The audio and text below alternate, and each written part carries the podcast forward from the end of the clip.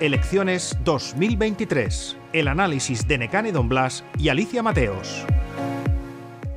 El próximo 28 de mayo los ciudadanos de las islas tienen una cita con las urnas y todos estamos muy centrados en analizar si votarán a izquierda, a derecha, pero hay una incógnita que hay que tener muy en cuenta que es la abstención. Yo no sé cómo lo ves tú, Necane, pero yo percibo poco ambiente electoral en la calle. ¿Crees que van a ir a votar a los ciudadanos? Bueno, no, yo creo que no. Básicamente Baleares hay que tener en cuenta que es una de las comunidades históricamente más abstencionistas, ¿no? Aquí la gente no está tan motivada para ir a votar y menos en unas elecciones autonómicas. Siempre se vota más en las generales que en las autonómicas. Sí, yo también veo que no hay un entusiasmo electoral, ¿no? Porque, y creo que eh, ayer lo hablábamos, en los mítines se está notando que aquellos grandes mítines ya no se están celebrando. Esto puede tener consecuencias y sospecho que de aquí, la semana que queda hasta que se celebren las elecciones mm, no se va a activar el voto como les gustaría a los partidos políticos. Sí, yo también lo veo así, porque la gente está muy cansada de promesas que se hacen y no se cumplen. Por una parte tenemos a los partidos que están gobernando ahora, que están prometiendo cosas que te preguntas por qué no las han hecho en estos, otro, en estos ocho años. Pero es que también están los de la oposición que en su día gobernaron y que ahora prometen cosas que antes tampoco hicieron. Y el desengaño y el descontento que hay por parte de la ciudadanía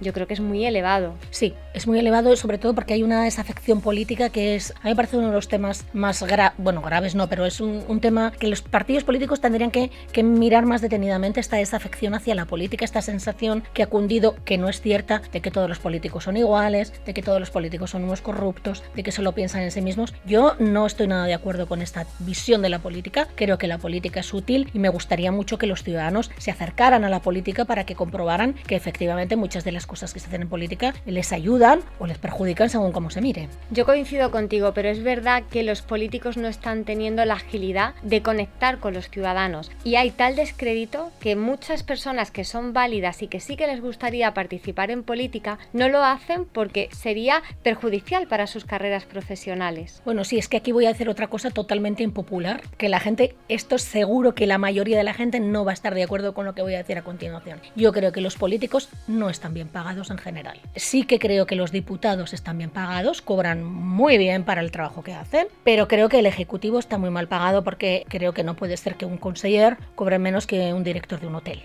La responsabilidad pública no es la misma. Y entonces está, esto lo han provocado, perdona que te diga, una demagogia que han provocado los propios políticos. Los propios políticos han caído en la demagogia de, oh, claro, una persona que cobra mil euros piensa que uno que cobra tres mil cobra muchísimo dinero. Y es verdad cobran los políticos mucho más que un, que un ciudadano medio, pero no lo suficiente para atraer talento. Bueno, aquí hay excepciones, porque es verdad que hay dirigentes políticos que cobran más, porque un conseller es cierto que no cobra mucho, pero luego hay directores de empresas públicas y gerentes que cobran muchísimo. Entonces aquí hay unas discrepancias, digamos, que habría que ajustar. En mi opinión es verdad, no están bien pagados, pero sobran. Tendría que haber menos políticos de los que hay. Bueno, eso es un otro debate interesante. De todas formas, volviendo a la desafección que hablábamos antes, creo que tiene que ver que es muy difícil que alguien que cobra mucho dinero en una empresa privada, que hay algunas empresas privadas, no estoy hablando de los grandes bancos, que eso son fortunas, pero sí que en la empresa privada se gana en general los grandes ejecutivos más dinero que en la política, es muy difícil que alguien se acerque a la política, importe talento, porque claro, la política está muy desprestigiada y además te expones a estar todo el día sometido al escrutinio de los medios de comunicación y eso es muy complicado. Y además es un escenario muy sucio porque nada más mm. llegar ya te están acusando de robar, de hacerlo mal, de no es fácil. Tenemos un problema con la abstención, Alicia. ¿eh?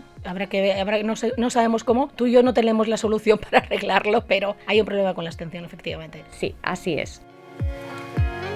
Elecciones 2023. Un podcast de última hora editado por Ainhoa Sanso.